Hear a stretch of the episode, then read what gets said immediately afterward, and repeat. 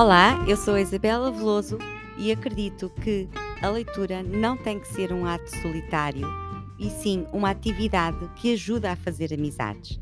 Ao lermos o mesmo livro e partilharmos a experiência de leitura com outras pessoas, além de ampliarmos a nossa compreensão e perspectiva sobre esse livro, descobrimos interesses e valores em comum com outras pessoas. Criamos assim um ambiente propício para fazer novas amizades. Venha daí e traga boa disposição, porque a vida sem uma boa gargalhada não faz sentido.